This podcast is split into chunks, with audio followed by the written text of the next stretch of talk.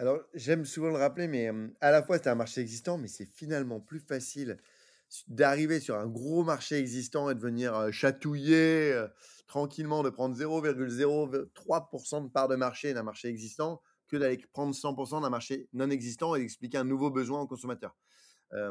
Donc ça, je le re-rappelle parce que souvent, c'est une fausse idée reçue, il faut absolument se mettre dans un endroit où il y a personne.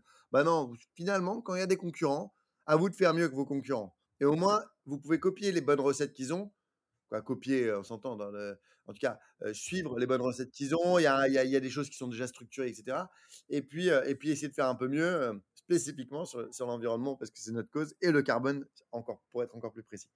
Mais, voilà, donc ça, j'aime le rappeler parce que parfois, ça bloque des entrepreneurs de dire: «Bah, il y a déjà plein d'acteurs». Bah, tant mieux s'il y a plein d'acteurs, c'est qu'il y a c'est qu'il y a un énorme marché.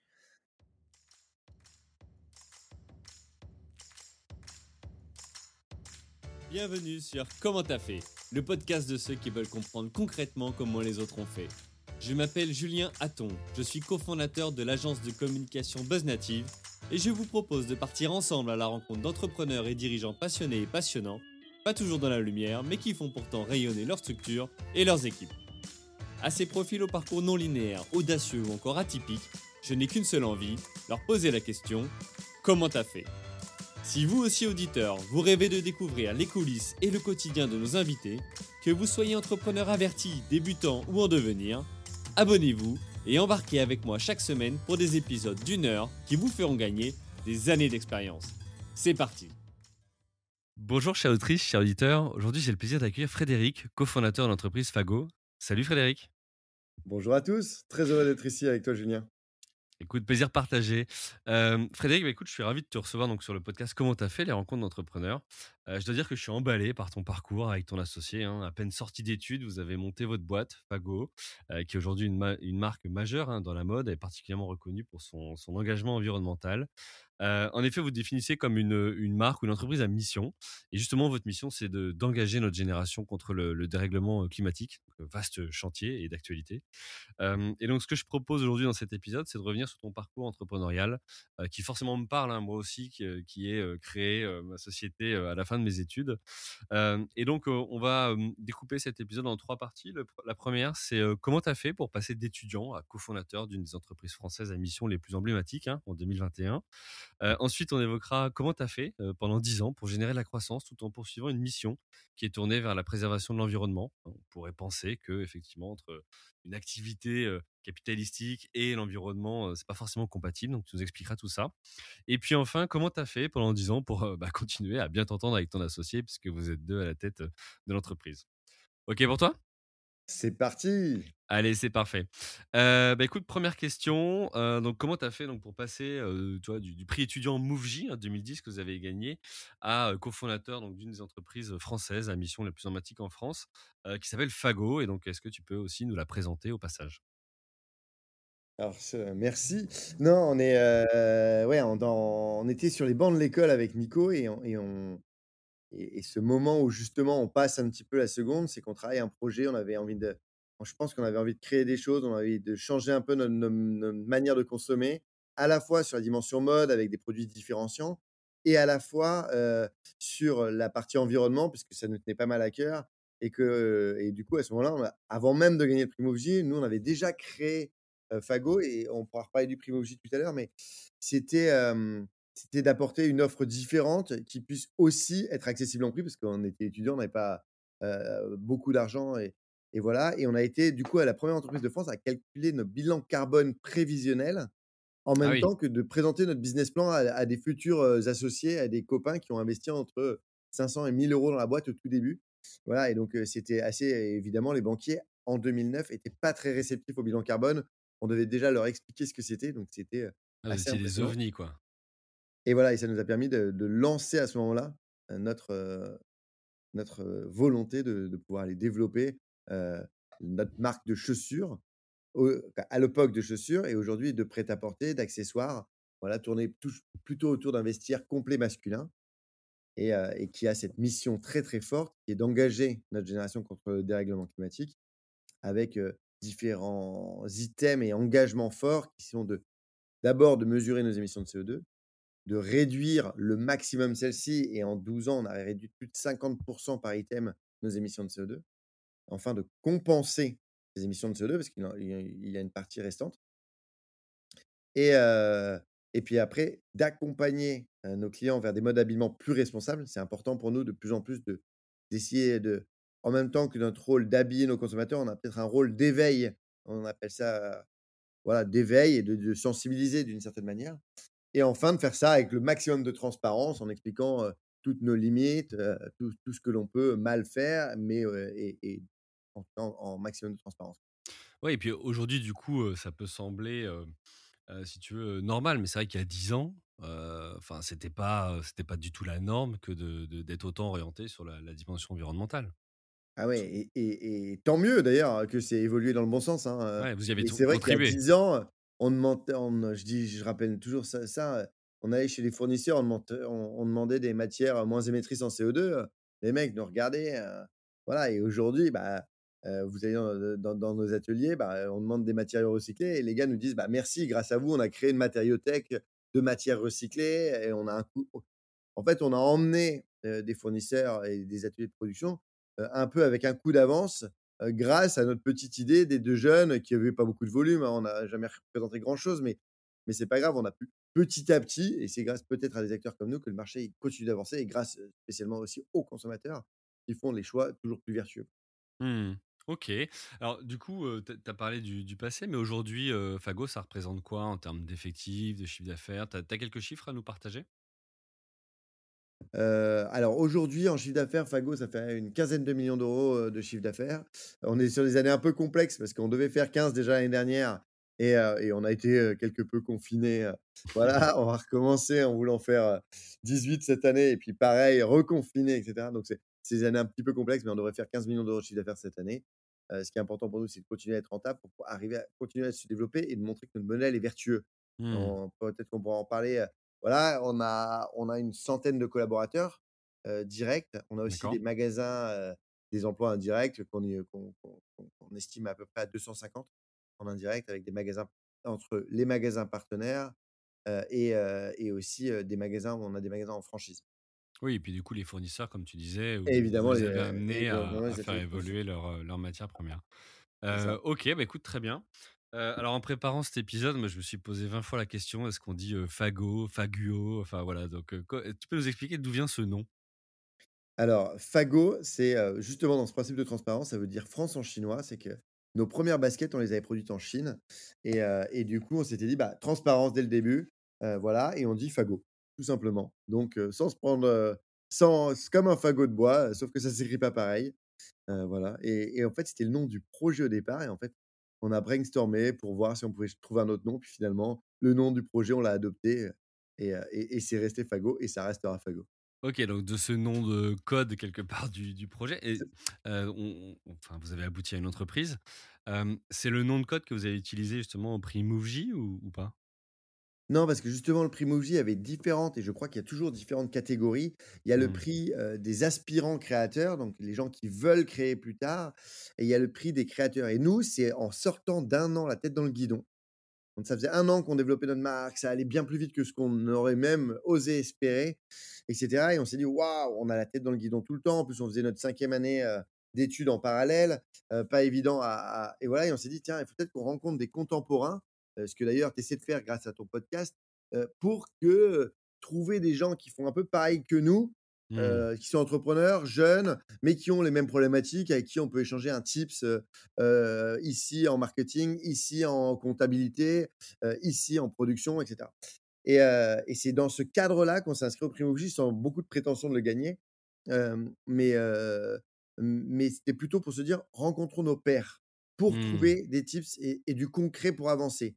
Et j'aimais beaucoup ce que tu disais dans l'introduction de ce podcast, en disant: «Bah, on est c'est cool d'écouter des gens inspirants mais qui sont, qui ont des boîtes qui font, heu, 1 000 000 € de chiffre d'affaires et cetera, ou qui ont levé, heu, 500 000 000 € de chiffre d'affaires. Mais quand vous êtes au tout début, parfois, il faut écouter juste, le gars qui est à 2 marches au-dessus de vous dans l'entrepreneuriat et moi, c'est toujours ce que j'essaie de faire. On continue à écouter des gens inspirants, bien évidemment, mais on essaie aussi d'écouter et de de de rentrer en contact avec des gens juste 2 marches au-dessus. Mmh. Voilà et et et donc ça rejoint un peu, quoi, l'idée du podcast pour rester dans le concret et être à peu près aux mêmes hauteurs. c'est pas la même chose un patron qui dirige une boîte de 2000 personnes, il a pas la même ch le même job qu'un patron qui dirige une boîte avec 5 salariés de plus que vous, quoi, Mmh. quel que soit votre niveau. Voilà, donc donc ça, c'est important et du coup, le prix on l'a gagné à ce moment-là, un peu par hasard, en se disant: «Bah, génial» et ça nous est tombé dessus et du coup, bah, on est resté très fidèles à ce prix parce qu'à la fois, il y avait un prix, financier avec des dotations et cetera, mais il y avait aussi du mentoring. Donc on a été accompagnés par un mentor, donc quelqu'un de plus expérimenté, plutôt du coup, le côté, inspirant de de la personne et qui nous a aussi drivé avec, des choses concrètes, écouté, pris du temps pour nous Mmh. écouter. Je crois que ça rejoindra la 3e partie où quand on est entre associés et qu'on prend plus du tout de recul sur ce qu'on est en train de faire, bah, d'avoir un mentor, ça peut aussi aider à se poser 1 heure, heu, 2 heures par mois pour se dire: «Attends, en fait, on Mmh. va où là, à horizon, heu, 3 ans?» parce que dans le concret, bah, il y a toujours des urgences qui viennent, vous aspirer. Et ce mentor, c'était un entrepreneur ou pas du tout? Ouais, c'était un entrepreneur, c'était Stéphane Bobo que je salue qui avait déjà qui a vendu, qui a vendu plusieurs boîtes et cetera et qui ouais, qui gérait une, une boîte en en en centaines de millions. Donc ça a été une vraie aide pour vous au lancement, tu vois? Ah ouais, ça a été une vraie aide pour nous et c'est ce que le le Moov'J nous a apporté c'est ce que on pourra en parler aussi, mais c'est ce qu'on essaie de cons de continuer à conserver, d'avoir un conseil un peu toujours extérieur avec pas de parti pris, pas de, c'est pas du conseil d'ailleurs le le terme est pas bon, c'est, une quelqu'un qui vous aide à prendre du recul sans être impliqué dans les décisions et il s'en fiche finalement de la décision que tu prends, quoi. Oui, oui, Donc il voilà, OK, pas il pas pas un rôle à à t'influencer, il a un rôle à à un un peu punching ball et à peut-être aussi nous aider à à toujours, hem, vachement, bien échanger entre associés. OK. Alors tu as dit un truc sur lequel je voudrais revenir, hem, tu as dit: «On a créé dans la dernière année d'études», c'est-à-dire qu'en fait, tu avais déjà créé avant la fin de tes études, tu as pas créé une fois que, heu, vous aviez fini les études?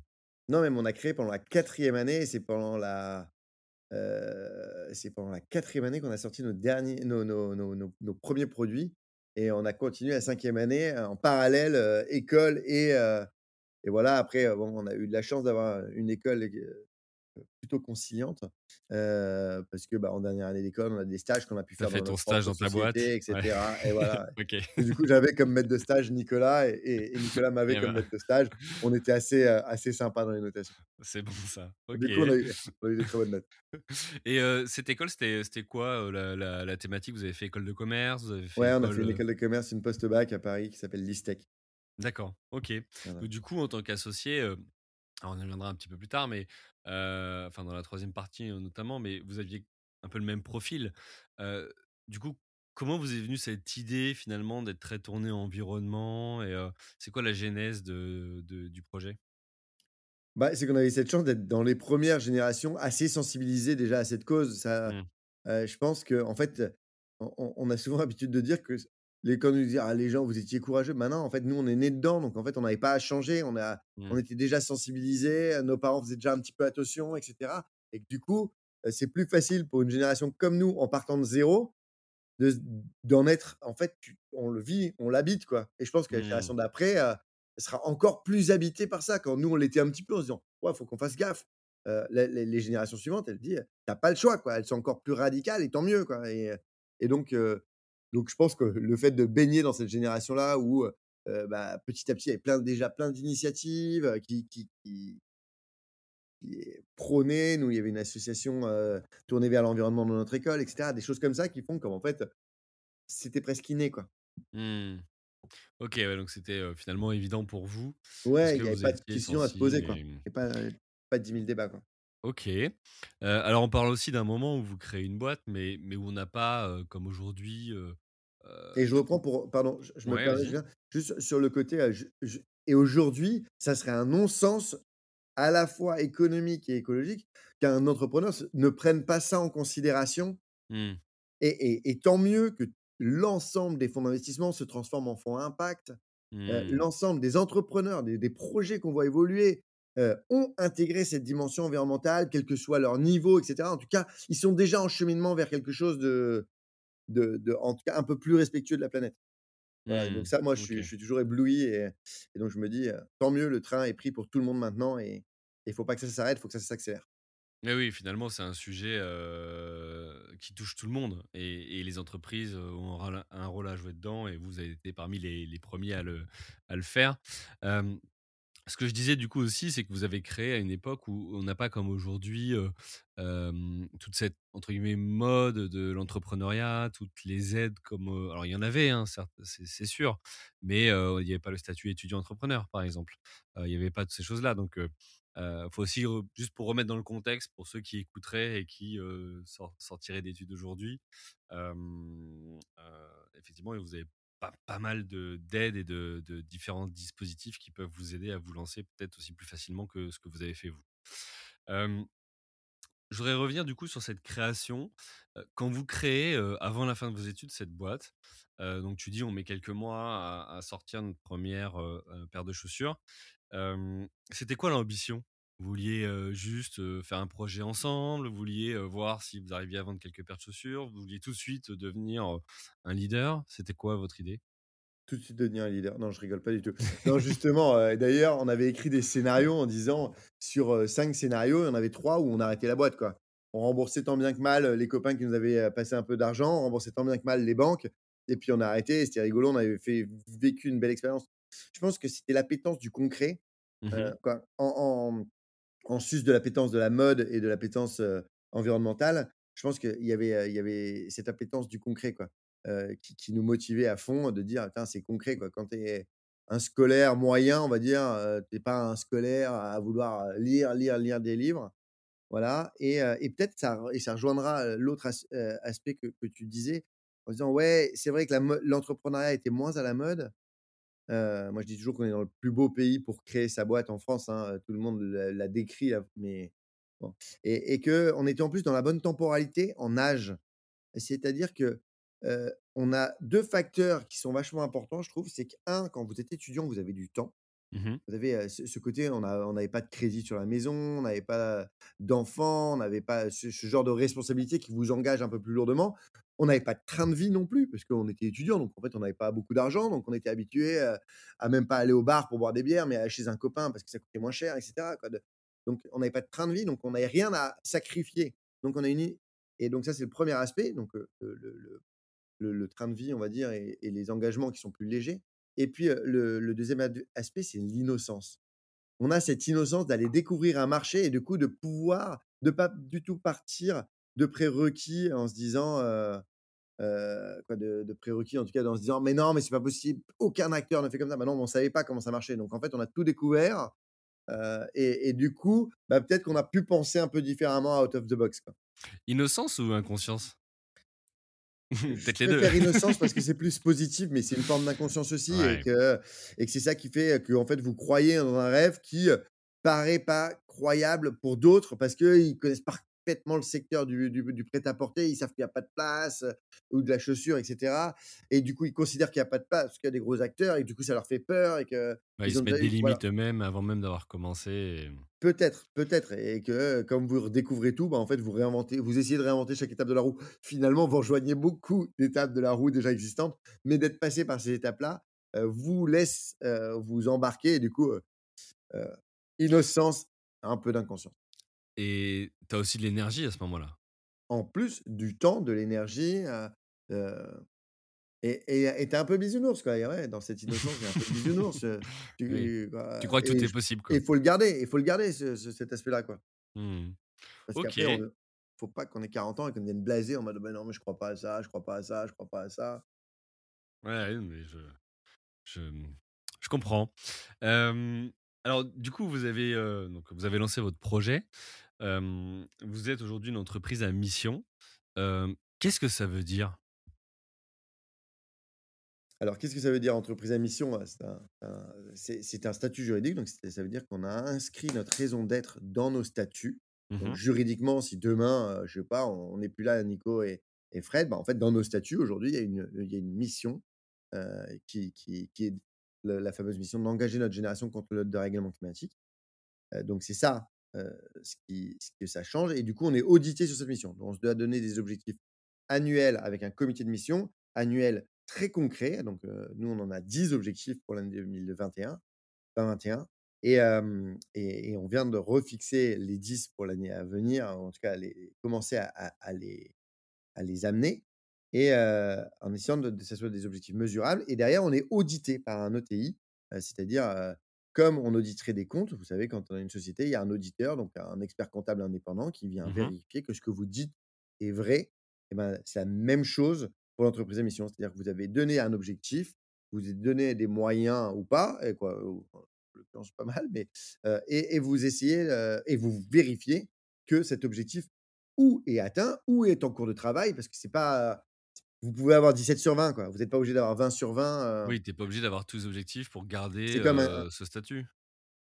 Ouais, ouais, ouais, faut pas faire n'importe quoi et aujourd'hui d'ailleurs le le but, c'est plutôt d'emmener dans une trajectoire, heu, des sociétés et et on dit souvent qu'on a eu cette chance, finalement, nous, d'être nés entreprise à mission alors que le statut n'existait pas encore, mais on avait déjà cette raison d'être Mmh largement avant et du coup, bah, en fait, c'est un peu la loi qui vient s'adapter à des sociétés comme les nôtres, qui avaient déjà un une conscience, citoyenne forte, quoi.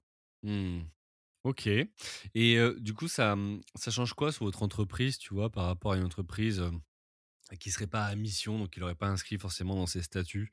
Alors là, tu as parlé des objectifs et de de l'audit, mais sur le quotidien, qu'est-ce que ça change, tu vois, structurellement? A alors, encore une fois, on a un mauvais exemple parce que nous, on n'a pas changé.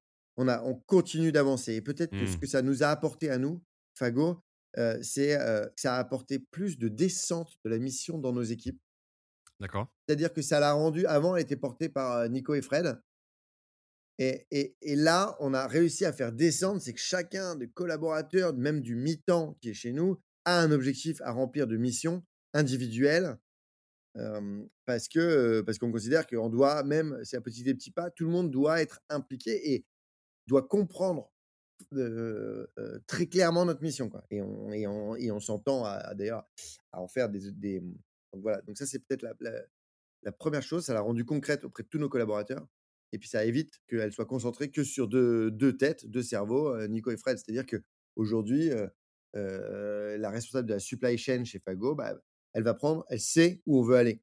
Elle sait où on Mmh. veut aller en business et elle sait où on veut aller en mission. Donc en fait, si on veut continuer à réduire nos émissions carbone et ben, peut-être qu'elle va pas choisir le même fournisseur, de de packaging, pour, pour les boîtes, pour expédier les boîtes à chaussures, vendues depuis internet. Mmh. Voilà, Mais du coup, donc peut-être que, ce packaging va te coûter plus cher et que tu es obligé d'augmenter les prix derrière. Enfin voilà. Toi, en termes d'impact, qu'est-ce que ça ça a peut-être ou qu'est-ce que ça donne de différent, tu vois, par rapport à vos concurrents ou ou vos confrères? Alors oui, évidemment, c'est c'est en fait, on gère toujours un budget.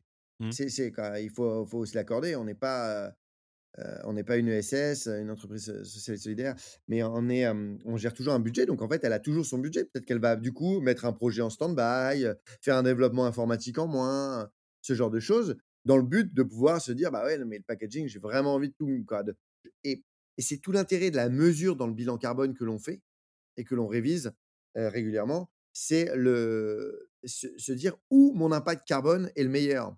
Dans tous les projets que je fais, bah, peut-être je vais prioriser. Avant, j'aurais priorisé, bah, peut-être entre le développement IT et heu et heu, le nouveau packaging. Et parfois c'est l'inverse, hein. Et c'est d'où l'importance de la mesure.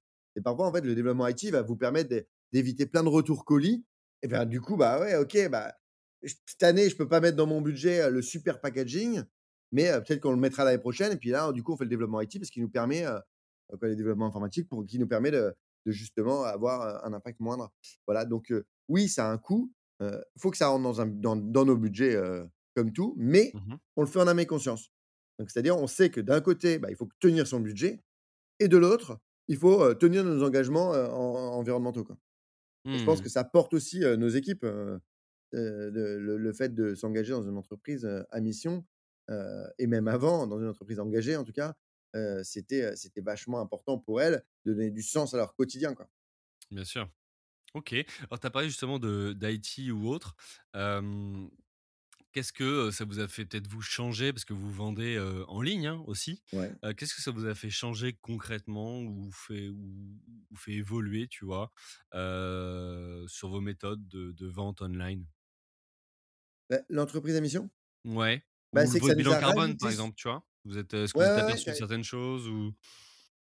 Ouais, alors nous, on a un enjeu et justement, quand on choit nos quand on choisit nos nos politiques d'investissement, on essaie de redonner un point de marge à chaque fois à notre mission chaque année. D'accord. Heu, voilà et heu et et c'est de se dire, heu, que où est l'impact carbone essentiel de nos produits? Est-ce que c'est, dans nos équipes, nos commerciaux qui tournent en voiture, le transport amont des produits parce qu'on produit pas tout en France, le toutes ces choses-là et c'est de se dire: «Bah non, en fait, ce qui fait 68 de nos émissions, 60 presque 70% de nos émissions de CO2, c'est l'intrant des matières premières». Donc les cotons, les caoutchoucs, les œillets, les lacets, les polyesters et cetera et c'est pour ça que ça fait, maintenant un peu plus de 5 ans qu'on travaille beaucoup sur le recyclé parce que le le les matières recyclées nous permettent de réduire entre suivant les matières recyclées et suivant la composante, mais entre 40 et 99 d'émissions de CO2 en moins sur ces 70 et du coup, c'est là qu'il faut qu'on mette le maximum d'argent et se dire, bah, peut-être que et ça rejoint, le le le dilemme entre le projet packaging et le projet IT, bah, peut-être qu'en fait, vaut mieux qu'on dépense, qu'on continue à avoir un emballage en carton normal. Alors, c'est pas vrai, il est recyclé chez nous, mais un carton juste en recyclé à à 50 et hem et d'avoir par contre de donner de la et au lieu d'acheter l'emballage qui va nous coûter vraiment 3 fois plus cher, donc c'est un peu des arbitrages financiers que avec une double composante financière et carbone, quoi. Mmh. Ouais, donc finalement, dans dans chacune des décisions du quotidien, tu es, tu as à chaque fois à l'esprit cette, cette notion environnementale et Exactement et et qui est passionnante. ouais, je j'imagine bien. OK, bah, écoute, impeccable. Alors justement, je je voulais te poser la question, mais où est-ce que vous produisez? Alors tu disais une partie en France et une partie peut-être ailleurs? Non, Hem, on produit en Chine, d'où le Chine, fagot le en nom? chinois, Ouais, au Vietnam, d'accord. au Portugal et OK. très peu et pas du tout en France. Pas du tout en France. OK Non. et vous distribuez On principalement où? on distribue principalement en France, en Belgique, en Allemagne, et un peu aux États-Unis. OK et alors j'imagine qu'aujourd'hui vos clients, sont, heu, hyper sensibilisés et au courant de, toute cette, notion environnementale. Mais, Ouais. vos tout premiers clients, eux, pourquoi ils ont acheté les chaussures? C'était parce que c'était vos potes? C'était parce que, ils croyaient, en votre mission? C'était parce que, ils aimaient le design? Bah, c'est ça qu'on dit un peu en défendant notre modèle de fair fashion, c'est que, oui, on est fair dans le sens, on défend l'environnement et on est entreprise à mission, mais si vous aimez pas le produit, ne l'achetez pas, quoi et c'est Mmh. tout l'enjeu de notre quatrième pilier d'entreprise, c'est de se dire: «Si on veut apprendre à nos clients, est-ce que vous avez besoin du produit? Est-ce que vous l'aimez ce produit? Et du coup, est-ce que vous allez le porter? Parce que même si vous n'en avez pas besoin, mais que vous c'est pour qu'il dorme dans votre placard, ne l'achetez pas, quoi et Mmh. et heu et et du coup, c'est tout l'enjeu de faire un produit dans lequel on est confortable et de faire le produit nous, on aime beaucoup dire qu'on est le trait d'union entre la ville et la forêt. C'est-à-dire dans lequel nous, quand on crée un vêtement, on doit le penser carbone et on doit le penser, est-ce qu'on est bien en ville pour aller, heu, prendre un café en terrasse et pour aller se faire une balade en forêt, heu, qui n'est pas du technique? Mmh. Mais de se dire: «Bah, en fait, on a le 2 usages, donc on fera jamais des chaussures en cuir, heu, verni, heu heu, voilà, parce que c'est pas notre, c'est pas notre, heu, lifestyle en gros, quoi». C'est, Mmh. et voilà et donc c'est ça le fair fashion et donc je j'espère que les premiers clients, ils achètent d'abord un modèle parce qu'ils pensent qu'ils vont le porter, ils vont être bien dedans, ils vont pouvoir affronter les aventures du quotidien et et et évidemment, c'est un plus, si on fait des actions, mais s'ils le savent pas, pas grave. Nous, on est là pour Mmh. se substituer à des produits plus polluants, donc tant mieux. OK. Alors tu parlais justement de substitution et de produits polluants. Aujourd'hui, vous, vous vous procédez à du, recyclage? Oui. de produits? De la collecte de recyclage, enfin, non, ouais, ouais, collecte de on recyclage, parler, OK. mais ouais, Tu c'est peux nous expliquer du coup, ouais, ce que vous ce que vous alors on faites? a ouais, on fait pas mal d'actions, su depuis qu'en plus on depuis 2015, on a des boutiques en propre qui nous permettent de mener vachement d'actions directes, avec les avec les consommateurs. Donc par exemple, dans toutes nos boutiques, vous retrouvez des bornes de recyclage, donc c'est-à-dire que Heu, vous avez un vêtement usé, bah, ou vous allez, dans des bornes relais, ou vous l'amenez chez Fago et spécialement sur une difficulté dans le dans la filière du recyclage, c'est la chaussure. La chaussure, comme on est on est né de la chaussure, c'était important pour nous, c'est-à-dire que la chaussure est très mal recyclée et nous, on travaille avec la seule usine qui est capable d'aller redécouper parce est c'est une superposition de beaucoup de matières. Les œillets, parfois il y a un peu de cuir, un peu de coton, il y a une première de propreté avec des mousses il y a du cuir, il y a du il y a du caoutchouc à l'extérieur et cetera. Hem et du coup, ça fait que c'est difficile et du coup, on travaille avec une usine qui permet de de recycler ça. Donc ça, c'est un des services qu'on vous ramenez et les fringues de n'importe quelle marque. Ouais, n'importe quelle marque, c'est pas forcément les Voilà, vôtres, quoi. Mmh. voilà et si vous ramenez les nôtres, on peut aussi vous proposer si on considère si si si nos équipes sur, heu, en considèrent qu'elles sont, revendables Mmh et ben, on va pouvoir vous proposer un bon d'achat en échange du vêtement Fago. Donc, toi, je sais pas, moi j'aime plus le bleu, là, cette année j'en peux plus, j'ai plus du tout envie de bleu marine, j'ai envie que des couleurs colorées. Je me dis: «Bah, je vais plus mettre cette chemise, bah, je peux la ramener chez Fago, me la faire racheter à 25% du prix d'achat» D'accord. et voilà et Fago, je sais qu'ils vont s'occuper de la revendre et donc il y a des corners seconde main dans toutes nos boutiques aussi, de Fago uniquement et on va pouvoir la revendre à à nos clients, voilà, à moins 50% du prix. Donc nous, on continue à gagner de l'argent. C'est toujours important, tu verras dans mon discours, c'est toujours important d'être sur des chaînes vertueuses parce que sinon on peut Mmh. pas on peut pas les développer, quoi. Donc oui, on oui, en fait, on va gagner de l'argent, mais en fait, on va s'occuper du service aussi, heu, de l'encaissement, de la zone d'exposition. On va payer le loyer pour que le client vienne et cetera. Voilà. Donc ça, c'est ça, c'est passionnant et aussi on propose la réparation dans nos points de vente. C'est-à-dire, en fait, j'ai pété un bouton, moi je suis nul en couture, heu, ma mère elle elle accepte plus de me recoudre mes boutons et du coup, et ben, ça permet de se dire: «Tiens, bah, pour un bouton, ce serait dommage de plus mettre la chemise, quoi». Mmh. Donc en fait, viens dans nos viens dans nos dans nos boutiques, tous les 2 mois où tu laisses ta chemise et et tu reviens, après, qu'il y ait l'atelier de réparation tous les 2 mois dans toutes nos boutiques. Oui, voilà, donc l'atelier, il est pas, continu, c'est à un moment donné dans la boutique? Ouais, pas encore, on espère l'accélérer, mais un Ouais, jour aujourd'hui, on l'offre cette réparation et peut-être qu'un jour, sera il faudra si on arrive à la monétiser, on pourra l'accélérer. C'est un des enjeux mmh. de qu'on a aujourd'hui, heu OK. Alors tu parlais justement de de tenues et de vêtements. Alors je vois que, tu tu portes un un produit de ta marque. Je vois que le logo, c'est un arbre. Ça vient d'où?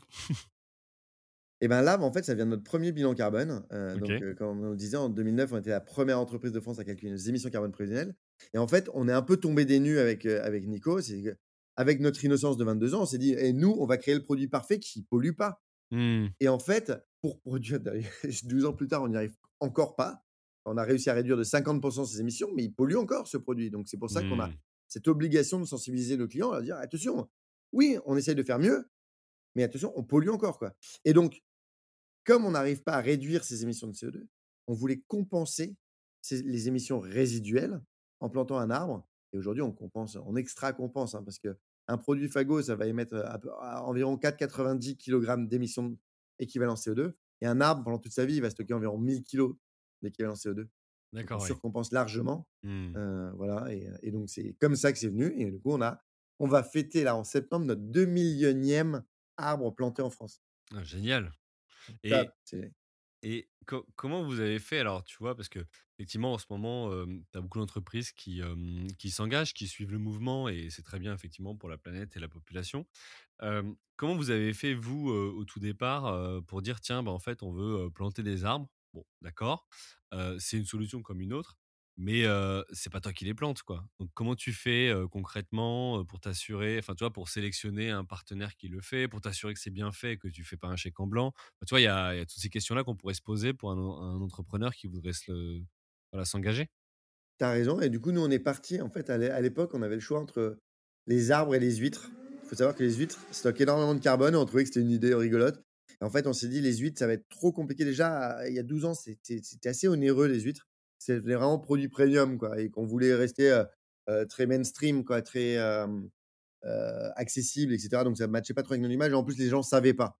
Donc à Mmh. chaque fois, il fallait expliquer: «Ah bah, tu sais pas que les huîtres» a alors que l'arbre, les gens savent l'intérêt, voilà et du coup, on est parti sur les arbres et après on allait chercher des partenaires, donc en cherchant sur internet qui plantent des arbres, comment ça se passe? Ah, les puits de carbone, c'est quoi? Et cetera. En rencontrant des acteurs, en se faisant en rencontrant du coup des des gens qui dont c'était le métier et cetera.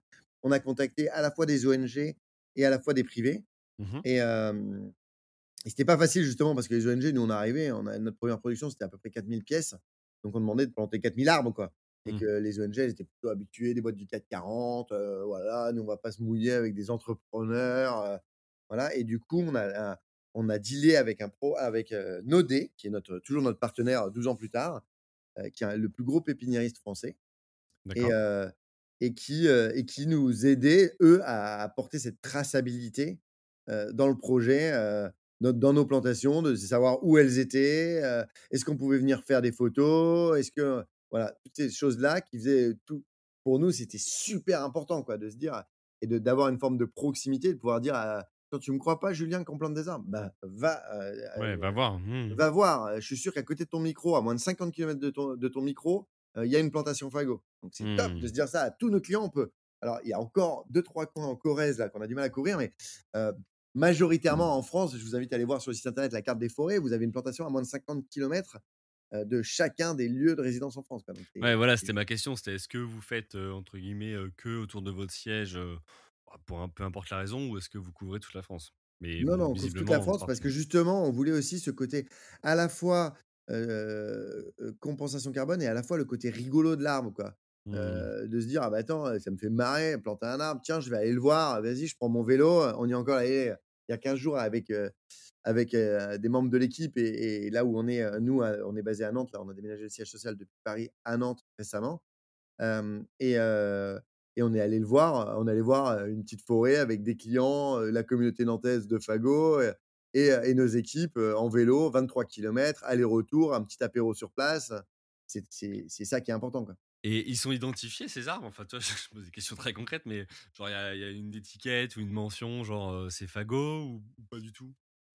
Alors oui, il y a il y a des panneaux sur les plantations, d'accord. voilà, ou qui expliquent déjà la démarche, pourquoi, ces ces arbres sont là et à quoi quelles sont leurs utilités, heu et heu, des panneaux qui expliquent aux on va dire aux promeneurs standards et qui en plus déno démarquent le terrain.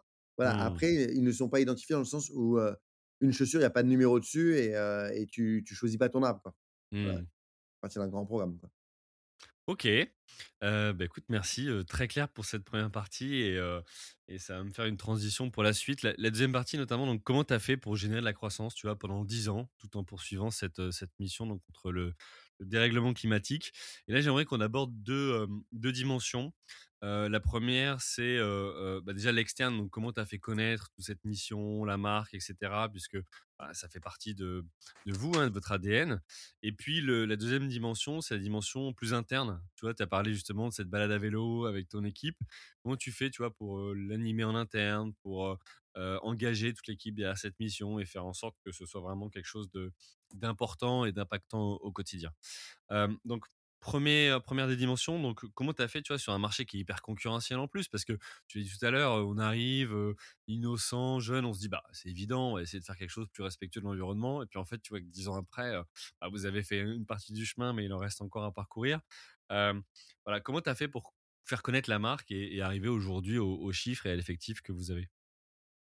Alors, j'aime souvent le rappeler, mais, à la fois, c'est un marché existant, mais c'est finalement plus facile d'arriver sur un gros marché existant et de venir, chatouiller, tranquillement, de prendre 0,03% de part de marché d'un marché existant, Mmh que d'aller prendre 100% d'un marché non existant et d'expliquer un nouveau besoin aux consommateurs. Mmh. Donc ça, je le re-rappelle parce que souvent, c'est une fausse idée reçue, il faut absolument se mettre dans un endroit où il y a personne. Bah non, finalement, quand il y a des concurrents, à vous de faire mieux que vos concurrents et au moins, Mmh. vous pouvez copier les bonnes recettes qu'ils ont Pas copier, on s'entend dans le en tout cas, suivre les bonnes recettes qu'ils ont. Il y a il y a il y a des choses qui sont déjà structurées et cetera et puis, et puis essayer de faire un peu mieux, spécifiquement sur sur l'environnement parce que c'est notre cause et le carbone encore, pour être encore plus précis. Mais, voilà, donc ça, j'aime le rappeler parce que parfois ça bloque des entrepreneurs de dire: «Bah, il y a déjà plein d'acteurs». Bah, tant mieux s'il y a plein d'acteurs, c'est qu'il y a y un énorme marché. Quelque part, il prouve qu'il y a un marché. Mmh. Exactement. Et voilà après comment on fait? Bah, quand on est étudiant, qu'on a 22 ans, et qu'on n'a pas d'argent, bah, en fait, on a cette faculté à à à trouver plein et qu'on a du temps. On a Mmh mh. cette faculté à trouver plein, plein de petites idées, qui vont vous aider à fédérer une communauté externe, à faire savoir, à commencer comme vous, mmh, vous briefez, quand vous, concourez au prix Mouv'J, même si vous le gagnez pas, mais en fait, ça vous rôde, ça vous apprend à pitcher et du coup, à pitcher, quand vous êtes en en en opération de commerce aussi, heu, de dire: «Bah, «Attends, ma marque, c'est quoi? C'est vrai, bah, peut-être j'ai pas été assez impactant, heu, pourquoi? C'est pas les bons mots», heu, voilà. Donc donc on a cette, faculté, à déployer ça assez facilement et à trouver des petites, ce qu'on appellerait du growth aujourd'hui, mais, à l'époque, c'est, plutôt de la débrouillardise. C'est-à-dire de se dire, «Bah, en fait, c'est quoi? Nous, on est nés au tout début de Facebook». C'était vraiment les les les prémices, quoi. Ça fait un peu vieux con de dire ça, mais il y a il y Mais a ça date 12 ans, déjà, tu c'est as raison. ouais, ouais, non, mais il y a 12 ans, c'était les prémices de Facebook, quoi. Ça déjà et et et Facebook est déjà presque périmé aujourd'hui, c'est marrant, Les jeunes diraient que tu es un boomer, mais Ouais, heu non, mais c'est inquiétant, merde. Heu, non, non et en gros, ça, c'est, quand même, et du coup, bah, en fait, on a joué avec les codes qu'on connaissait Mmh mh. du digital pour aller, bah, justement évangéliser, faire connaître notre marque, et donner à nos clients l'envie d'acheter. OK. Et donc du coup, vous avez fait, vous avez fait quoi? Tu as 1 ou 2 actions à nous partager, tu vois, de de coups qui vous ont fait connaître ou qui ont fait parler de vous? Alors, une, la plus drôle, je crois, c'est tellement on était innocents, on savait pas comment attaquer le marché de la distribution, on croyait pas encore trop au digital. La chaussure en digital à l'époque, a 12 ans, c'était Mmh. waouh, c'est compliqué et tout. Donc on avait au tout début, pour lancer Fago, on avait monté un site, digital, sans gestion de stock, sans rien derrière, un enfer. On a dû le couper en 24 heures parce qu'il y avait 400 commandes dessus et qu'on était même pas sûr d'avoir les stocks pour livrer les gens. D'accord. Et et en parallèle de ça, on a fait, comme on connaissait pas les magasins, on avait l'impression qu'ils allaient nous dire non, heu, et. Et ben, on a fait des ventes Tupperware. Donc en fait, on allait chez un, on on allait chez un copain à Lyon. On Mmh disait: mh. «Bah, viens, ramène ramène tes potes à Lyon et puis, nous, on ramène notre petite communauté naissante de Facebook et puis on organise une vente dans ton appart, quoi». Et en Mmh. fait, bah, ça, ça a été un de nos facteurs clés de succès parce que ça a cartonné ces trucs. Et les mecs, moi je me souviens de la vente à on avait fait 2 ventes de suite à consécutives à Paris et les gars attendaient à 07:30 du matin, pour acheter une paire de chaussures parce que sur no no notre page Facebook, il y avait plus de monde qui réclamait les paires de chaussures que de paires de chaussures qui allaient être disponibles. Donc ça a créé un mini buzz, voilà et heu et pas toujours voulu, pas toujours organisé, pas toujours calculé et d'ailleurs, le buzz, c'est le principe, c'est vous menez une petite action qui finalement, vous en avez mené 10 avant, mais il y en a une Ouais, ça qui fait, heu, ça prend et fait ça fait effet boule de neige. Donc voilà, donc parce qu'on connaissait pas le marché, on s'est dit: «Bah non, on va pas aller dans la distribution, on va faire ça dans des en vente directe, quoi», parce qu'on on savait pas trop comment faire d'autre, en fait. Et bah, ça, ça a été un de nos facteurs clés de succès. Du coup, les gens se disent: «Oh, waouh, waouh, waouh» et voilà et du coup, ça a fait, ça OK. ça c'est ça c'est ça c'est une bonne, une bonne, une bonne 1re approche et et puis après, on avait aussi fait voter, sur le par exemple, sur le 2e modèle, je me souviens, on avait fait voter notre communauté et ce qui se faisait très peu à l'époque. Faire Ouais. voter notre communauté sur le choix d'un modèle et cetera et les gens avaient, ils s'étaient accaparés, la chose et cetera et et c'est quelque chose qu'on retrouve plus aujourd'hui, mais voilà et je suis sûr qu'aujourd'hui, il y a encore plein d'innovations et on est sidérés et et c'est impressionnant de voir tous toutes les jeunes pépites qui montent, heu, trouver encore plein d'idées, plein de choses nouvelles, des campagnes de crowdfunding et cetera et cetera et cetera. Ouais, il y a plein de effectivement, il y a plein de choses à à activer et du coup, en termes de, mmh, au départ, quand vous vendiez, vous vendiez principalement sur, sur votre site web? Au départ, on vendait beaucoup sur notre site web. Bah, oui, en fait, nous, on a vendu, on a eu un un un départ un peu, bizarre parce qu'on avait 4 000 paires de chaussures à vendre. On a vendu nos 400 sur internet, mais on n'avait pas de gestion de stock derrière parce qu'on avait oublié évidemment à 22 ans. Tu Ouais, pas: «Ouais, mettre un back pas, office» quand ouais. tu connais pas grand chose, heu, et que tu jamais voilà, bon bref et heu et et du coup, on a dû couper et en fait, on avait plus de stock très vite et du coup, Mmh. pendant 2 mois, on a été en rupture de stock et c'est qu'ensuite on a pu repartir, du coup, pendant 2 mois, il y avait plus du tout de stock. On recevait des messages: «Mais je veux absolument ma paire» et cetera. C'était génial et voilà et après on est reparti en digital et aujourd'hui, ça représente encore 25% de nos ventes sont faites sur notre, propre site internet. OK, donc vous avez utilisé, Facebook et enfin les réseaux sociaux de manière générale, mais comment vous aviez fait aussi avant d'être référencé dans des points de vente ou d'ouvrir vos propres boutiques? Donc c'était essentiellement, génération de trafic en ligne? C'était, enfin, vous aviez des actions particulières ou pas? Ah non, heu, c'était ri rien de payant donc c'était, juste, heu, Ah, tout en bah organique, vous ouais, vous quoi? et et aussi internet, il faut il faut le reconnaître, internet était plus facile. Ouais. C'est-à-dire Mmh. il y avait beaucoup moins de choses de payantes, c'était beaucoup plus facile de faire l'organique, il y avait moins de concurrence. Là, aujourd'hui, ça devient de plus en plus difficile pour les dé les les les les nouveaux entrants, d'arriver à une place, avec des plus petits budgets et cetera. Voilà, Mmh. plus, peut-être moins de compétences, voilà, donc à l'époque, c'était beaucoup plus facile en organique. Donc heu, nous, ça a toujours été que de l'organique et OK et aujourd'hui, c'est une grosse partie. tu tu parles de budget justement et donc com comment vous avez fait, tu vois, pour, à un moment donné, bah, financer ces 4 000 1res paires, puis après, tu vois, financer la croissance? Que vous êtes quand même passé en 2011 de, un peu moins de 700 000 € de chiffre à à 11 000 000 en 2019. Là, tu parles de 15 000 000. Bah, co comment vous avez fait? Est-ce qu'il y a eu un déclic? Heu, tu as financé sur fonds propres? Enfin voilà, est-ce que tu peux nous parler un petit peu de tout ça? Alors, le le le le tout début, quand vous lancez un projet, heu, Mmh faut se dire quoi moi, je suis toujours un très positif, donc j'aime rappeler qu'il y a beaucoup d'argent. Si si vous trouvez pas d'argent, c'est qu'il y a un problème de projet. Mmh. Bah, il faut se remettre dans le, dans ou il y a un problème de valo. Vous vous vous pensez que votre vo votre projet vaut dé vaut déjà plein d'argent et cetera. Heu, donc souvent souvent ça peut être ça la difficulté. Comment on fait? Bah, au tout début, on n'avait pas assez d'argent avec Nico, donc on voit, on voit les pre les 1 commandes, on va pas réussir à financer et du coup, il nous manquait, heu, il nous manquait pas mal d'argent, à peu près 100 des sommes. Donc on va voir d'abord, on va voir les banques en mode costume cravate, ce qu'on nous avait appris à l'école et puis «Bah, vous avez de l'argent sur vos comptes, vous avez de l'argent en perso sur lesquels on pourrait vous avez des biens sur lesquels on pourrait prendre des non, Bah, non, rien de désolé» tout ça. et là et là, on feinte un peu le système où on fait tous les 2 des crédits étudiants, D'accord. pour, pour justement, financer nos apports dans la société et et comme il nous manquait encore de l'argent, on va voir 13 copains, qui nous filent entre, heu, 500 et et deux et 2 000 €, je crois, pour le plus gros, et c'était énorme et et ce ce truc-là qui était à l'origine pour un manque d'argent a été une facteur clé de succès parce que ces mecs-là se sont retrouvés des énormes ambassadeurs. Quand vous prenez, heu, 500 ou 1 000 € à un copain et que vous avez 22 ans, heu, le Mmh. gars, il dit pas: «Ouais, fais ce que tu veux avec, on verra plus tard et c'est pas grave si je les perds», quoi. Il est plutôt là dire: «Attends, attends, ouais, ouais, je vais venir t'aider à vendre tes chaussures, moi» On t'en est à combien?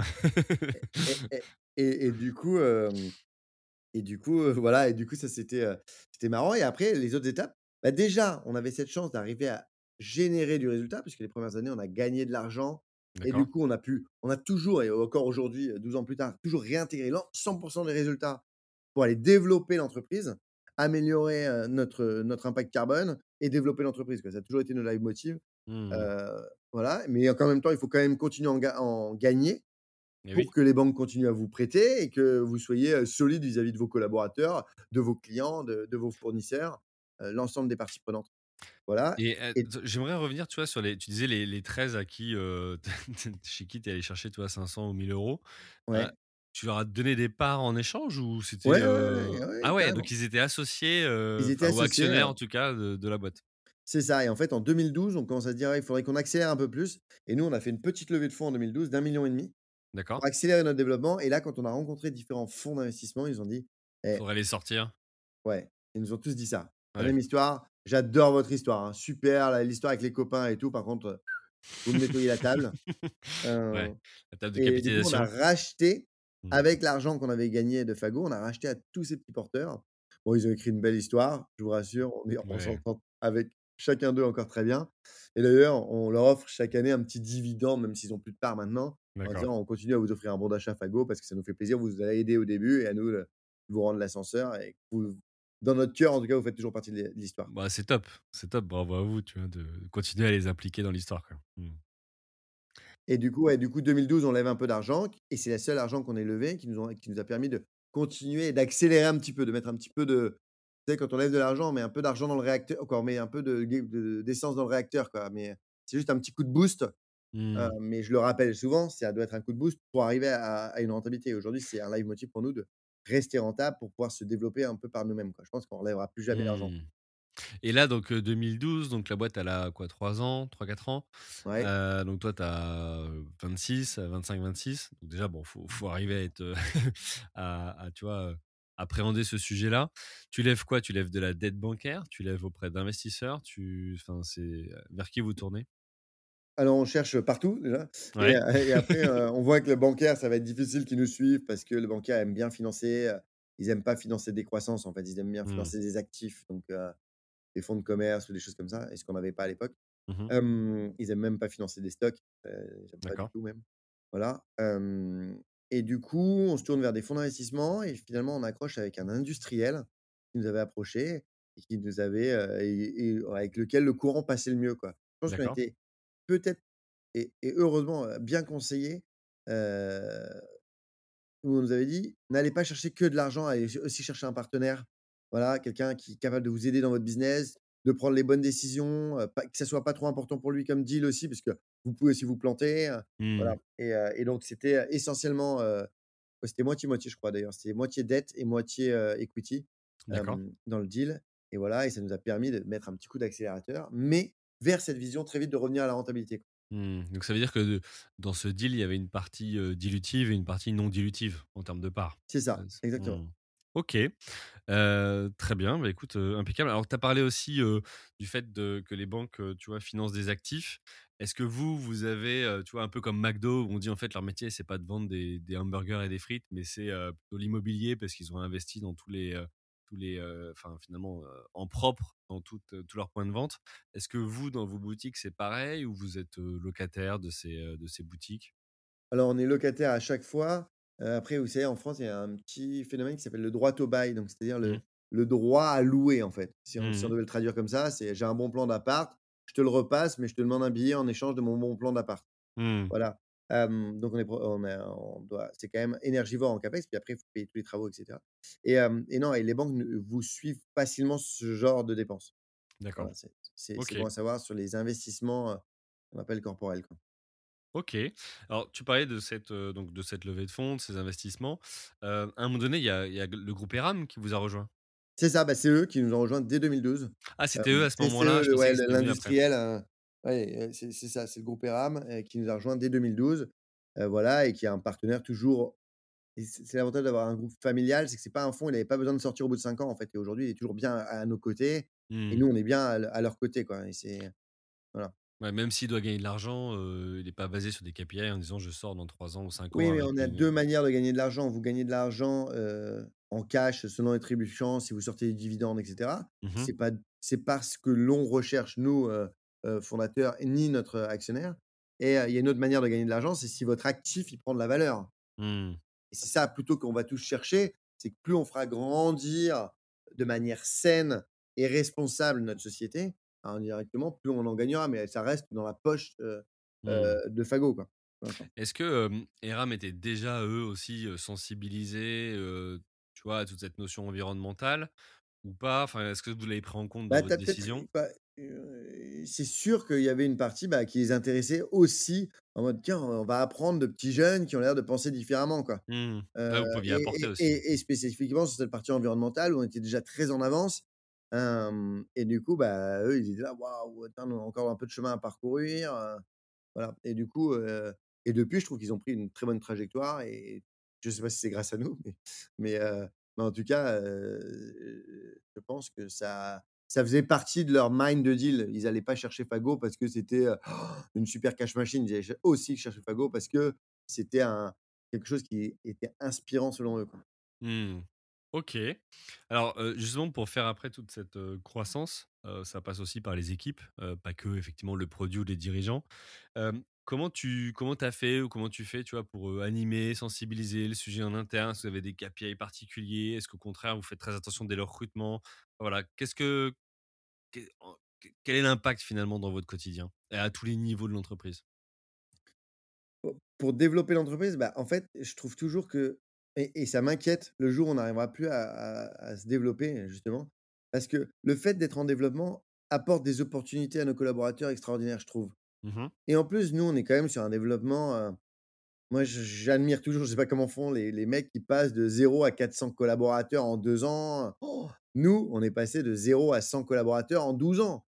Donc Mmh. en fait, en termes de nombre et en plus, ça s'est un peu accéléré ces dernières années, mais Hem, donc dans des équipes un peu plus étoffées, un peu plus mais heu, mais au début, c'était trois quatre collaborateurs, donc en fait, on avait la le temps de leur faire des places, de de de d'arriver à prendre du temps pour les connaître, comprendre leurs attentes, réajuster les choses s'il y avait besoin et comme en plus, quand vous créez des postes des nouveaux postes. C'est pas du remplacement, si vous créez des nouveaux postes à chaque fois, vous pouvez, heu, du coup réajuster ce que l'autre aimait moins faire ou était moins agile ou, heu, et cetera et voilà et du coup, ça c'est, bon, évidemment, on a eu aussi, les c'est pas les échecs, mais les peines de recrutement. Je dis souvent ça, quand on se trompe, quand on est déçu, quand on est on Mmh. se sent trompé, c'est je compare toujours ça à l'amour. C'est, Mmh. le la la 1 fois, vous faites de plus en plus confiance et cetera et puis un jour, tac, il y a y quelque chose de dur qui vous arrive et après vous vous perdez un peu cette fameuse innocence dont on parlait, et et du coup, bah, ça vous fait que vous devenez un peu plus, heu, voilà et je pense qu'il faut faut s'y préparer dès le début à se dire: «Ah ouais, attends, en fait, on est en train de se faire confiance sur un contrat et voilà et et à nous d'être, le plus droit possible». Voilà et après c'est génial d'emmener toute une équipe sur des projets de croissance, je je peux revenir là-dessus, parce que parce que, bah, ça fait qu'il y a des opportunités pour tous les collaborateurs et que ça, il y a rien de mieux que au delà de la mission et de la de se dire, bah, que chaque collaborateur a l'opportunité de grandir en restant dans sa zone de confort. Mmh. Parce que d'être dans une entreprise depuis longtemps, ça fait que vous êtes aussi dans votre zone de confort et c'est cool. Il y a Mmh. pas à s'en cacher, quoi. Ça ça veut pas dire que vous vous dépassez plus, que vous essayez pas de mais en fait, vous allez arriver quand même à avoir des phases de développement et ça, je trouve ça chouette. J'ima j'imagine aussi que pour travailler chez vous, il faut effectivement, heu, ben, être, sensible, et engagé, par rapport à votre, mission. Comment tu fais, tu vois, pour, t'assurer que la personne qui postule ou autre, tu vois, rentre vraiment dans votre, dans votre vision? Est-ce que vous passez par un cabinet de recrutement ou vous débrouillez par vous-même? Enfin voilà, qu'est-ce que comment Bah, tu tu gères le truc? en dans l'environnement, c'est un un sujet tellement complexe qu'en fait, on le sent un peu au vocabulaire. OK. Très vite, heu, dès qu'on commence à parler, bah, en fait, heu, est-ce que tu comprends un peu la mission de Fago? C'est quoi? Explique-la-moi et très Mmh. vite, en fait, on sent si le gars, il est vraiment, ou juste, heu, léger. Mmh. Et après, c'est pas grave Mmh. s'il est pas, bah, je veux pas dire que c'est excluant, en fait. S'il est pas dopé, à nous de l'emmener aussi. Ça fait partie de notre mission d'emmener des gars qui sont pas si on prend que les mêmes gens, heu, on on critique souvent, par exemple, ça sur les écoles de commerce. Mmh. Si on est en école de commerce, donc on recrute que des gars d'école de commerce, bah, ça fait pas des belles boîtes. Ouais. Hem et justement, si on recrute et et et on va dire le, heu, parfois le problème est presque à l'inverse, peut être à l'inverse en tout cas. Mais du coup, de recruter des gens aussi pas très évangélisés et de commencer à leur dire: «Les gars, venez, on y va et on va t'expliquer». En fait, dans une boîte comme chez nous, je pense qu'en fait, le gars, il va comprendre l'enjeu du climat Mmh. et donc même s'il est pas sensible au début, peut-être qu'il ressortira dans 5 ans de chez nous pour un autre job et cetera. En en tout cas, on leur a fait progresser et et ça, c'est aussi notre rôle. Donc c'est pas excluant et et je pense que ce serait notre plus belle force d'ailleurs de d'emmener plus de gens encore qui viennent pas du tout pour ça, qui Mmh viennent mh. en mode: «Moi, je fais, heu, je sais pas, heu, du digital, du gros», je j'en avais rien à foutre de l'environnement jusqu'à arriver chez Fago et là, Mmh. j'ai pris conscience qu'en fait, j'avais un impact et que peut-être je pouvais, avec des gestes simples, sans devenir, relou et cetera, heu, bah, améliorer un petit peu mon impact carbone à la fois individuel et dans mon métier, quoi. Et donc ça, Mmh. ça sera ça serait tout gagné, quoi. Et il y a aussi le le phénomène opposé où on a des gens et c'est parfois c'est plus difficile à gérer, qui sont trop on dit fair fashion, donc tu viens bosser dans une boîte fair, mais aussi fashion, Mmh. et et du coup, Ils oublient ce bah, côté-là. heu et on est et aussi une entreprise quoi, donc bah, la même on on dit une marque chez nous, mais c'est une entreprise donc bah, ouais, en fait, faut gagner de l'argent, faut, faut sinon on va pas on va arrêter de se développer, on peut pas faire notre objectif n'étant pas de faire la décroissance, alors que pour certains, tr personnes très impliquées en environnement, on pourrait se dire: «Bah, en fait, chaque année, on va produire 5% de pièces en moins». Mmh. Ce qui aurait un sens et du coup, on va ah bref, on va choisir les clients s'ils ont vraiment besoin du ah et c'est pas notre volonté, nous, on est plutôt à substituer, à essayer de prendre des parts de marché à des, heu donc voilà, donc c'est c'est les enjeux du recrutement et qui sont, heu et moi je trouve ça bah, ça me passionne de se dire, heu, comment, Mmh. on on embarque les équipes et et que c'est un enjeu et ça, c'est un enjeu qui touche la boîte de 3 personnes à la boîte de, heu, 10 000 000 de personnes. Ouais, tous des boîtes de 10 Mmh. 000 de personnes, mais Heu, bah, c'est c'est-à-dire comment on les implique et comment on les met au niveau de ce que l'entreprise souhaite, heu, voilà et à nous d'être le plus ambitieux possible pour l'entreprise et que nos collaborateurs aussi suivent Mais tu as peut-être aussi, parfois des toi, des talents qui osent pas postuler parce qu'ils se disent: «Ben, moi, je suis pas déjà, tu vois, engagé ou sensibilisé ou, je sais pas encore trop si je veux faire un pas vers enfin, tu vois, vers cet engagement». Enfin voilà, bon, c'était une réflexion tu as raison et c'est pour ça que je le répète souvent. Non, on ne recrute pas que, Mmh. là-dessus. C'est c'est tant mieux si en fait on te sent prêt à aller et Mmh. malheureusement, ouais, c'est vrai que si tu me dis: «Ouais, j'en ai rien à foutre, moi c'est, heu heu, moi c'est brûler du pétrole qui m'intéresse, sinon je me fais chier le week-end». Heu, ouais, bon, bah, peut-être qu'on n'arrivera pas à se mettre d'accord et Ouais. et on va pas passer un bon moment, enfin un un bon moment ensemble, quoi. Et du coup, au bout d'un moment, on va avoir trop de divergences qui qui vont faire qu'on n'est pas raccord, mais et j'espère que les gens ne osent quand même postuler parce que, Ça marche. Alors justement, on est revenu sur cette notion de d'engagement et je vois l'heure qui tourne, donc on va on va aller, heu, vers la dernière partie. Heu, comment tu as fait, tu vois, pendant 10 ans pour continuer à t'entendre avec ton associé et tu vois, avoir la même vision finalement? Heu et une des premières questions que que je pose sur cette thématique, c'est, bah, déjà au démarrage, alors, vous êtes, heu, potes de promo ou dans la même école ou la même enfin voilà, dans le même cursus. Comment tu fais pour dire: «Bah, c'est avec lui que tu t'associes et pas un autre?» comment tu fais pour, répartir les parts, tu vois, la rémunération? Faire, bah, tout ce qui est, un peu moins sexy au départ quoi, s'occuper du pacte d'associé si on en avait un, les statuts, voilà, toutes ces questions qui sont finalement essentielles parce qu'elles ont du de l'importance tout au long de la vie d'entreprise et par lesquelles il faut passer. Alors comment, ouais, c'est une excellente question, je pense que, hem, je ce que je répète souvent, c'est: «Est-ce qu'on connaît bien l'autre?»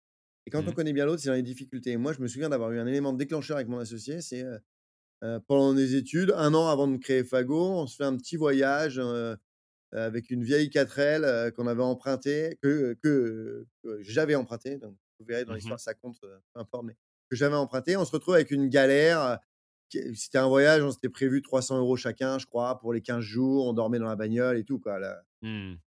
voyage d'étudiant et et on a eu une galère, heu, une galère, on s'est tapé une grosse amende, de je sais plus, de genre 600 balles.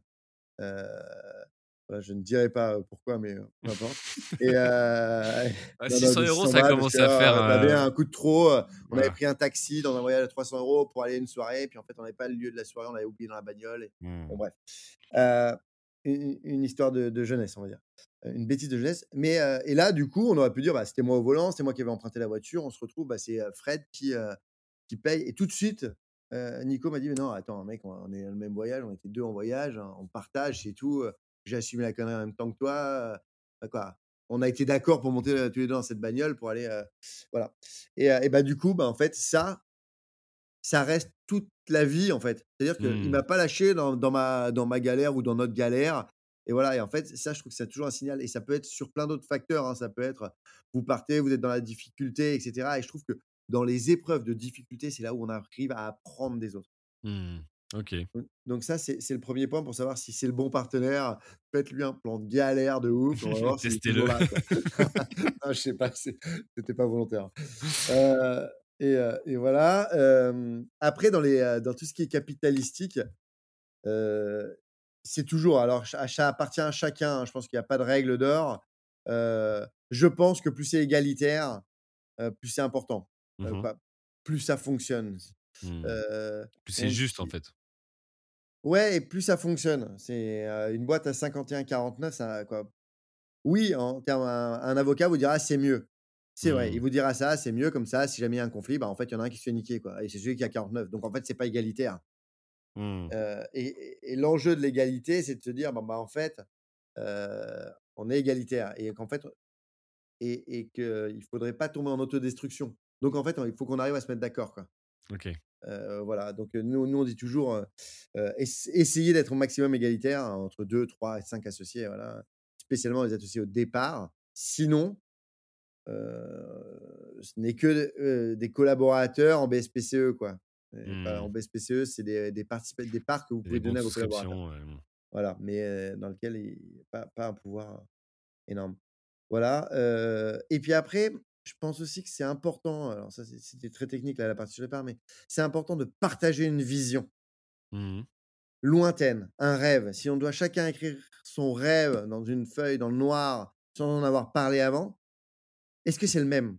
Mmh. Est-ce que c'est le même rêve? Est-ce qu'il y en a un, bah, en fait, moi, c'est d'avoir la gloire des défilés à côté d'Yves Saint Laurent et puis l'autre, c'est de se dire: «Bah, moi, attends, en fait, j'ai envie de faire du pognon comme jamais», heu heu, voilà, avec, heu, des rêves et et je pense que la notion d'argent est assez importante quand même et je pense qu'il faut pas l'omettre dans le rêve, même si c'est toujours malsain de rêver d'argent ou de Mmh mh. rêver, en tout cas, de penser argent. Je pense qu'il faut l'avoir dans le rêve parce que je le vois dans des couples d'associés, ça peut être ça qui vous écarte. C'est qu'il y en a un qui a un Mmh. train de vie de ouf et l'autre qui dit: «Bah, attends, moi moi ça me va toujours, on est 12 ans plus tard, j'ai toujours envie de partir avec mes 300 balles et ma 4L», heu heu, voilà et et en fait, bah, du coup, les aspirations vont pas être les mêmes et Mmh, et c'est quand même important de l'avoir en en connaissance et donc dans le rêve, il y a ça, mais il y a aussi, est-ce que c'est une boîte que j'ai envie de transmettre à mes enfants où je suis capable de la vendre un jour? Est-ce que, c'est une boîte, que où je veux intégrer ma femme dedans? Absolument, parce qu'en fait, moi, le jour où j'ai envie de bosser en famille. Est-ce que, toutes ces choses-là font le rêve ultime de se dire: «Attends, dans 20 ans, c'est quoi Fago? C'est qui? C'est quoi? Toi, tu es à quelle situation? Tu vis dans quoi comme appart? Est-ce que tu Mmh. auras besoin, d'un 1000 mètres carrés au Trocadéro? Est-ce que tu auras besoin de 14 secrétaires, d'une voiture de luxe? Voilà. Alors je parle, beaucoup argent, mais ça ça peut être un point, je le vois dans beaucoup de couples entrepreneuriales, c'est un point important. Et après, je dis toujours, on n'est pas toujours les bons exemples parce que notre boîte, elle a toujours elle finalement, ça s'est toujours bien passé. Donc on a toujours été dans une croissance, alors pas une croissance, en milliers de pourcents chaque année, mais une croissance certaine Mmh. et en plus une croissance rentable. Donc on s'est jamais retrouvé dans des difficultés incroyables. Donc c'est toujours plus facile d'être sur un projet de croissance. Je le vois aussi dans des dans des dans des histoires où les associés sont dans des dans des, mmh, comment s'appelle? Des des des difficultés de société et du coup, ça fait rejaillir encore plus leurs dis leurs rêves qui étaient pas complètement communs. Oui, parce qu'ils ont ouais, ils ils font face à quelques murs ou Ah difficultés, donc exactement et du coup, coup, ça heu, crée beaucoup plus de tension ouais. que d'être sur, sur l'autoroute des vacances. Vous entendrez jamais, Mmh. les patrons d'une, heu, d'une de nos licornes françaises se mettre sur la gueule, quoi. Enfin, je Mmh. pense. Enfin, ou si ça se met sur la gueule, c'est que, c'est qu'il y aura, il y aura eu un justement un comment un début de déclin. Mmh. OK. Alors tu disais tout à l'heure, heu, ça ça a de l'importance dans l'histoire, c'est moi qui ai loué la 4L, enfin emprunté la 4L. Heu, c'est aussi toi qui as eu l'idée de, mmh, de Fago et de la boîte ou enfin comment c'est venu? Non, on a eu cette chance, je pense, avec Nico, c'est qu'on avait cherché une idée, de boîte, à créer ensemble. Ah En donc fait, on s'était rassemblés autour d'un on était en en coloc sur un échange, qu'on avait fait, à à l'étranger et et on avait on avait déjà commencé à immiscer ce truc, enfin, qui? Qu'est-ce que tu aurais envie de faire, toi, c'est quoi? Et je pense qu'en plus, on cherchait une idée bien plus révolutionnaire que ce qu'on a trouvé. Et finalement, on s'est dit: «Putain, mais pourquoi? Ouais, au moins un produit, c'est facile, on comprend, on aime ça», voilà. OK et comment tu fais au départ? Parce que bon, vous étiez étudiant, mais après bon, quand tu sors d'études, vous êtes passé à 100% sur la boîte. Comment tu fais pour répartir les rôles, tu vois? Alors, quand je dis rôle, c'est pas forcément est-ce qu'il y a un PDG, un DG et cetera? Parce qu'au départ, de toute façon, tu fais Ouais, tout. Mais c'est est-ce qu'il y en a un qui fait plus, le market, l'autre, l'administratif? Sachant que vous, par exemple, vous avez tous les 2 les mêmes profils. Exactement et ouais et c'est et ça a été un truc alors ça s'est pas vu beaucoup au tout début, Mmh parce que quand vous êtes entrepreneur, vous avez envie de d'apprendre plein de choses, Mmh. au départ et du coup, on faisait tout tout à 2 Ouais, OK. Et comme en plus on dé et du coup après on redébriefait: «Mais tu en penses quoi? Mais machin» et cetera, voilà. Donc on faisait tout, tout, tout le temps à 2 hem et et et et ça nous allait bien parce que du coup, bah, chacun, on faisait les rendez-vous alors on se répartissait les clients, mais chacun faisait du commerce, on se répartissait la production, la créativité et puis petit à petit, on s'est observé des talents. Ouais, Nico est extrêmement fort dans le design produit, il a une vraie sensibilité produit et peut-être qu'il a moins une grosse appétence sur les chiffres que moi ou moi j'ai une grosse appétence. Puis il y a des sujets communs, voilà et ce qui nous a forcés à aller séparer les choses, c'est le management. C'est-à-dire que dès qu'on recrute une personne, on peut plus être 2 sur un sujet. Mmh. Mmh. C'est-à-dire que, si vous recrutez quelqu'un pour les pour, pour la pour la vente en nous on vendait dans des magasins multimarques beau beaucoup et on continue à vendre dans des magasins multimarques pas mal. Et bah, si vous recrutez quelqu'un pour vendre dans les magasins multimarques, bah, vous pouvez plus, heu, être 2 managers parce qu'il y en a un qui va dire: «Bah, attends, tu as appelé lui», puis l'autre qui va arriver 5 minutes après: «Bah, tu as appelé lui». «Bah, non, mais en fait, Fred me l'a déjà demandé ou Nico me l'a déjà Mmh. demandé», heu et du coup ça crée des ça peut créer ou, pire encore, heu, bah, Fred m'a dit blanc, heu, Nico m'a Ouais dit rouge, ouais. heu, donc donc bah, merde, le mec il sait plus quoi faire, quoi. Voilà, donc c'est quand on a commencé à manager qu'on a dû séparer les rôles et et puis au fil de l'eau, après on s'est un peu évolué entre les appétences dont je parlais tout à l'heure, qui sont restées toujours bien à droite, à gauche et puis après sur le côté vente, on a changé des différents des périmètres. Sur le côté production, on a changé des différents périmètres et cetera. Et au fur et à mesure, et puis au fur et à mesure que les équipes se staffaient et cetera et voilà et du coup aujourd'hui, Nico il est très, marketing, com, produit, voilà et production et quand moi je fais beaucoup plus, tout ce qui est, sales, donc Mmh retail et wholesale, heu, finance, RH, gestion. OK et alors, du coup, comment vous avez fait aussi, tu vois? Parce que c'est, bah, c'est des réels enjeux, nous, qu'on peut aussi vivre, tu vois? Avec mon associé, c'est pareil, on a la même histoire, dans le sens où on faisait tout ensemble et puis c'était aussi le fait de travailler à 2, tu vois? Où tu prends du plaisir parce que tu as monté cette boîte à 2, donc tu dis: «Bah, voilà, on passe du bon moment», puis au final, bah, chacun, prend son rôle et et de manière un peu plus indépendante. Comment tu fais pour, tu vois, avec ton associé, avoir des des temps ensemble? Est-ce que vous avez des rituels? Est-ce que vous avez, voilà, des des moments où, vous mettez en commun, où vous continuez à retrouver ces moments, tu vois, comme les gars qui étaient dans la 4L, quoi? Alors on en a 3 importants.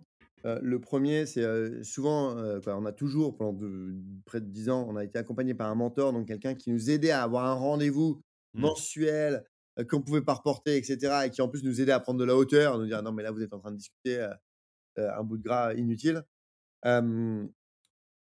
Voilà donc ça ça c'est l'un de nos premiers facteurs clés. Le deuxième, c'est toujours dans le même bureau. On a toujours été face à face comme ça, on ça va vite, ça se répond, on est au courant de l'autre, il a passé un call, machin. Ça nous aide dans la communication interne. Mmh. Beaucoup, et dans le dans le lien et heu et le troisième, je pense qu'il est pas négligeable, c'est une bouteille par vin par mois de de vin par mois. C'est non, mais c'est con, mais Ouais. d'aller, heu, se faire un une bouffe par mois et de se dire: «Tac, on se remet un petit coup», et j'en reparlais l'autre jour, je le dis, mais on le fait plus, plus assez, je pense, et j'en reparlais avec d'autres entrepreneurs qui me disaient: «Bah ouais, nous aussi, on le faisait vachement avant, puis moins moins maintenant parce que pris de court, heu, plein d'occupations et cetera».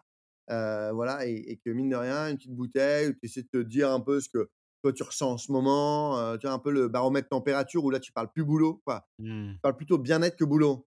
Mmh. Voilà et que c'est important, voilà et puis après si tu arrives en plus de ça à te faire un week-end au vert, tous les, tous les 3 mois pour te dire: «Attends, on en est où de la boîte? C'est quoi les aspirations? On est toujours dans le même rêve? C'est toujours bien ça ton rêve? Ça a pas évolué?» et éventuellement de descendre dans des sous-rêves, Mmh. Bah, puis à la base, vous êtes des potes, donc il y a aussi ces ces moments-là, quoi, tu vois? Ah exactement et et c'est mais souvent on en parle avec d'autres il y a quand même un truc qui switch, c'est comme, une copine au début, c'est un peu une quoi, une une une femme quoi quoi, no no nos femmes, c'est un peu des copines au début, Mmh mais en fait, le fait à la fin quand tu te que tu fais un bébé et cetera, bah, il y a un petit truc qui change. Ça veut pas dire que tu as plus de plaisir et voilà, Mmh. mais il y a un petit truc quand même où il faut être conscient, bah, c'est une relation de potes associés quoi. C'est une relation, Mmh. c'est plus une relation 100 pote ou, heu, voilà, pote de potes associés donc, il voilà, c'est faut juste le savoir je pense et dans pas mal de couples entrepreneuriales, bah, tu peux avoir des petites, réglages à faire, en disant: «Ouais, c'est un pote associé avec qui on partage tout, tout, tout quoi». Mmh. Avec mon associé, je pense que je rigole souvent, mais je passe plus de temps avec lui qu'avec ma femme quoi. C'est. Éveillé. Éveillé. Après, toute précision est bonne. Heu, ça marche. Heu, bah, écoute, on finira là-dessus, voilà, sur, heu, sur, un rire, sur une note positive et et et je te remercie pour, bah, pour ta transparence, pour cet épisode, pour, tous ces petits tips, ces, retours, d'expérience, que tu as pu partager pour nos auditrices et nos auditeurs, qu'ils soient entrepreneurs en poste ou ou, en devenir. Avant de conclure, on te on te souhaite quoi, à toi et à Fago pour la suite? Bah, d'arriver à convaincre l'ensemble de de de notre génération à devenir encore plus respectueux de l'environnement et et je pense qu'on le souhaite à notre planète, en fait. C'est aussi pour ça qu'on se bat. Voilà, évidemment du développement pour, pour, pour Fago, mais à notre planète d'arriver à relever ce challenge qui est, qui est qui est costaud, mais qui nous, fait vibrer et dans lequel on est avec ce regard positif de se dire: «Ouais, on peut changer, on va on va y arriver, quoi. On va y arriver, c'est sûr. Faut qu'on se bouge un peu, mais on va y arriver».